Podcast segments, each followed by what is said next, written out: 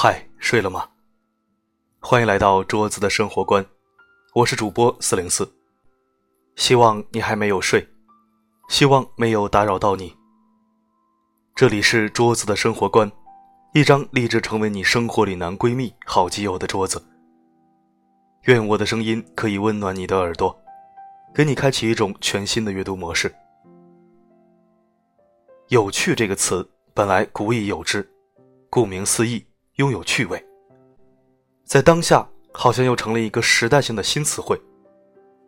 我们常说做一个有趣的人多好多好，那如果被一个有趣的人爱着，又是怎样的一番滋味呢？今天为你分享一篇精选好文：嫁给一个有趣的男人，究竟有多爽？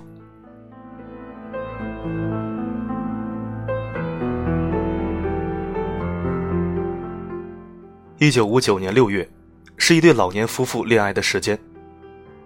那个时候，买米、买肉，还有百货商店里面的肥皂和布匹等生活物资，都需要凭票购买。计划经济的时代，有粮票、肉票、各种票，货物常常供不应求。平常人家的生活过得非常清苦，朝饥暮延。女孩第一次去看人家的时候。他跟着媒婆跋山涉水，穿过乡下羊肠小道，来到交通闭塞的男方家。那个时候，男孩和女孩的地位悬殊很大。女孩出生于地主家庭，满腹诗书，家里的洗脸盆都是金子做的。后来因为改革原因，家道中落。而男孩则是完全赤农家庭出身，文化不高。媒婆看到男方家里的现状。一个劲的摇头叹气，女孩却对男方家里的事物感到新奇。中午的时候，男方留媒婆和女孩在家里吃饭。菜很简单，只有两道：蒸蛋和一碗清炒辣椒。其中那几个鸡蛋是向邻居借的，辣椒是自家菜园里摘的。回家的路上，媒婆说男方家里又穷又小气。劝女孩不要嫁过来。女孩却说：“男孩炒的辣椒很好吃，说明他很有生活情趣。”过了一段时间，女孩独自一人来到男孩的家，男孩刚好从田里捉了一些鲫鱼。招待女孩的菜呢，仍然是两道：油煎鲫鱼和一碗油淋辣椒。吃饭的时候，女孩称赞男孩的辣椒做的好吃，很有特色。并说自己很喜欢吃辣椒。男孩听到后猛地抬起头，呵呵对女孩笑道：“是吗？下次你来我家，我请你吃另外一种口味的辣椒。”后来，女孩和男孩的交往过程中，她吃到了男孩做的各种口味的辣椒：虎皮辣椒、糖醋辣椒、油焖辣椒、盐水辣椒、浸水辣椒、剁辣椒、干辣椒、腌辣椒、辣椒酱等等。再后来，女孩被男孩的这些辣椒俘获了芳心，嫁给了他。几十年后，有人问老太太：“当初为什么不嫁给一个家里有大鱼大肉招待你的，却嫁给了一个只会做辣椒的穷小子呢？”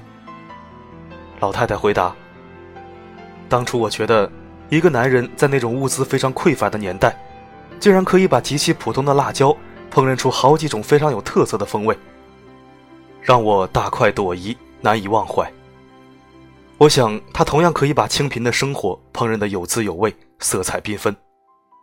这不，你看我和老头结婚几十年了，我们几时吵过架？我们日子虽然过得平淡了一点，但是可以在这种平淡的日子里发掘出美好。而我们的婚姻，在激情退却后，需要面对的更多的是平平淡淡的日子。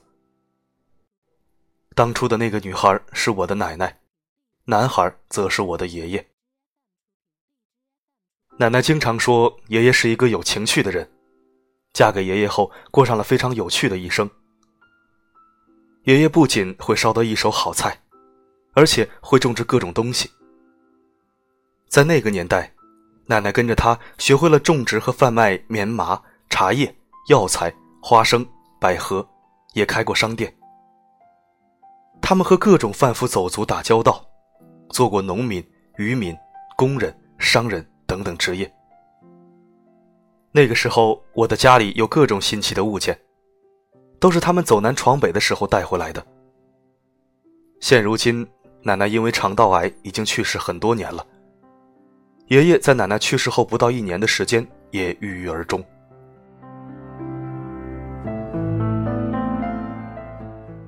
很多人觉得有趣的人就一定得是开豪车、住豪宅、出入五星级宾馆，里里外外有各种随从。嫁给这样的人一定会非常有趣，生活一定会多姿多彩。其实有的时候并不是这样。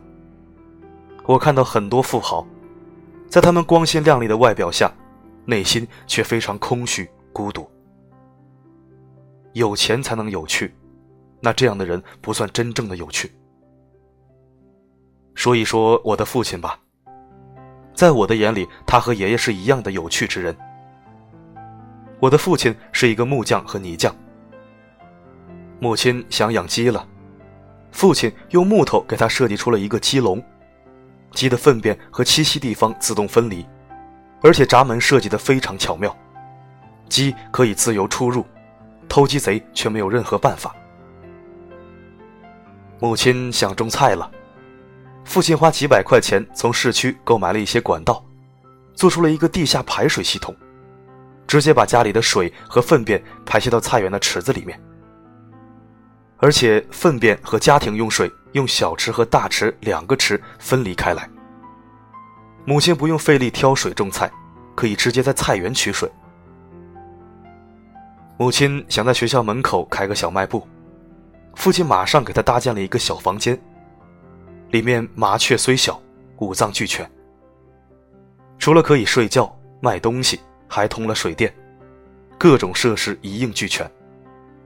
他还别具匠心设计了小窗口和滑板，买东西非常方便。前段时间回老家的时候，我在抽屉里面找东西，发现了父亲在母亲每天吃的每盒药上面用粗笔写了一行歪歪斜斜的字：“一日几次，一次几粒，饭前还是饭后。”母亲记性不好。父亲就写出来给他看。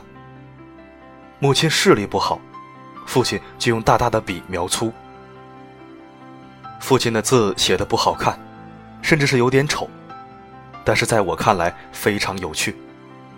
这是父亲对母亲一种无声的爱和关怀。记得有一次，我问母亲，为什么要嫁给父亲？母亲说，那个时候看到父亲做出来的家具。非常精致和好看，应该是个有趣的人。母亲嫁给父亲后，父亲给我们用木头做了很多东西，比如碗筷、木屐、沙发、桌椅、门窗、床柜等等。甚至我童年时候的玩具也是父亲亲手用木头做的。很多小孩，他们小时候心中的英雄是一些高不可攀的名人。可是我小时候心目中的英雄就是我的父亲。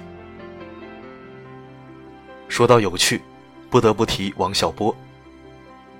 王小波在那个年代，他写给李银河的书信开头经常是：“你好啊，李银河，见到你真高兴。”他还在里面写道：“告诉你，每当想起你时，我这张丑脸上就会泛起微笑。我真不知怎么才能和你亲近起来。”你好像是一个可望而不可及的目标，我琢磨不透，追也追不上，就坐下哭了起来。我把我的整个灵魂都给你，连同他的怪癖，耍小脾气，忽明忽暗，一千八百种坏毛病，他真讨厌。只有一点好，爱你。王小波给李银河写的第一封信是写在五线谱上的。做梦也想不到我会把信写在五线谱上吧。五线谱是偶然来到的，你也是偶然来的。不过我给你的信值得写在五线谱里面。但愿我和你是一支唱不完的歌。李银河当时一直没有答应王小波，他觉得王小波长得不好看。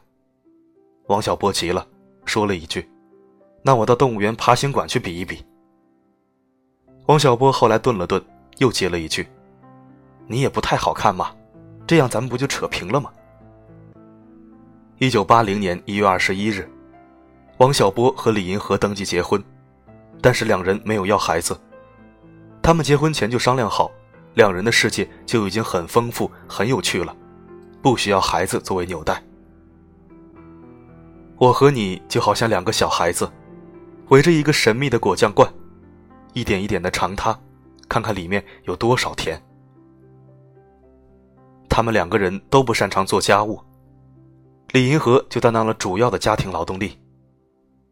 有时他回了娘家，就打电话给王小波，要他到冰箱里面找吃的。别人都说他太宠王小波了，他的回答是：“我不忍心让那样智慧的头脑去干粗活。”然而不幸的是，一九九七年四月，李银河赴英国剑桥大学做访问记者，王小波送李银河赴英国。他们在机场临别时，他用力搂了一下他的肩膀作为道别。万万没想到，这一别竟成永别。王小波最后给李银河发过一封电子邮件：“北京风和日丽，我要到郊区的房子去看看了。”次日凌晨，王小波突发心脏病辞世。王小波曾说。我活在世上，无非想要明白些道理，遇见些有趣的事。倘能如我所愿，我的一生就算成功的。王小波是一个有趣的人，他的一生是成功的。他把自己的有趣都给了最爱的人，李银河。李银河在自己的书《人间采蜜记》中说：“小波这个人浪漫有趣到了骨子里。”在他一生最重要的时间，他的爱都只给了我一个人。我这一生仅仅因为得到了他的爱就足够了。无论我又遇到什么样的痛苦磨难，小波从年轻时代起就给了我这份至死不渝的爱，就是我最好的报酬。我不需要任何别的东西了。李银河和王小波当时的生活过得极其简朴。但是他们的日子却有趣极了。有趣，不仅仅是指说话逗逼搞笑，更是一种处事态度和深入到骨子里的性格。它是一个人的整体属性。真正有趣的生活，不是极尽奢华挥霍无度，它是在当下平淡的生活中发掘出美好。将平淡的日子过得五光十色。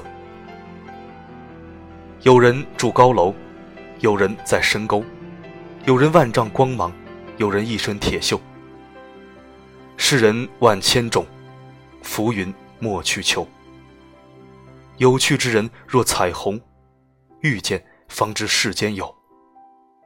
谢耳朵曾经在朋友的结婚祝福语上说：“人类终其一生。”必须找另一个人作为伴侣的行为，我始终无法理解。但我祝你们从彼此身上获得的乐趣，跟我从自己身上获得的一样多。能够嫁给一个可以从对方身上获得乐趣的人，那是何其幸运！嫁给一个有趣的男人，究竟有多爽？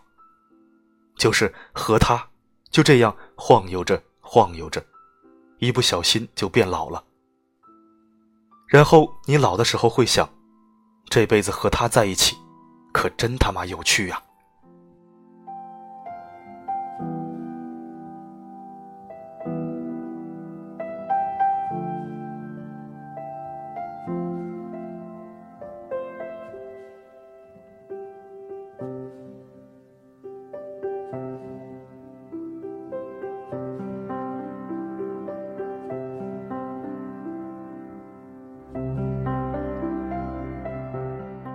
好的，今天的文章就到这里。如果想听到更多我的声音，可以微信搜索“四零四声音面包”。愿世界上所有相同磁场的人都可以在这里相逢。这里是桌子的生活观，感谢你的聆听，我们下期再会。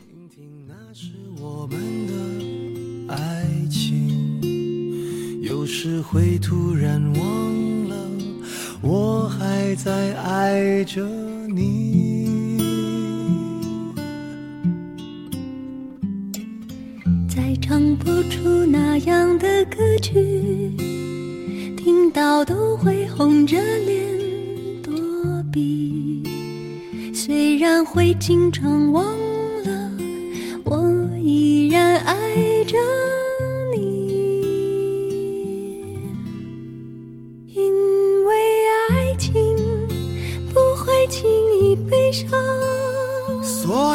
一切都是幸福的模样。因为爱情简单的生长，依然随时可以为你疯狂。因为爱情怎么会有沧桑？所以我们还是年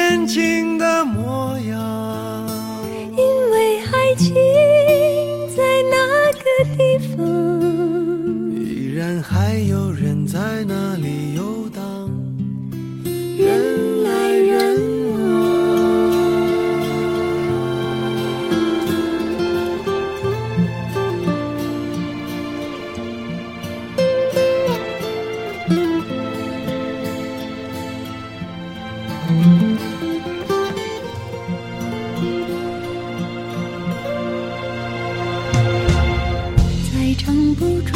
这样的歌曲，听到都会红着脸躲避。虽然会经常忘了，我依然爱着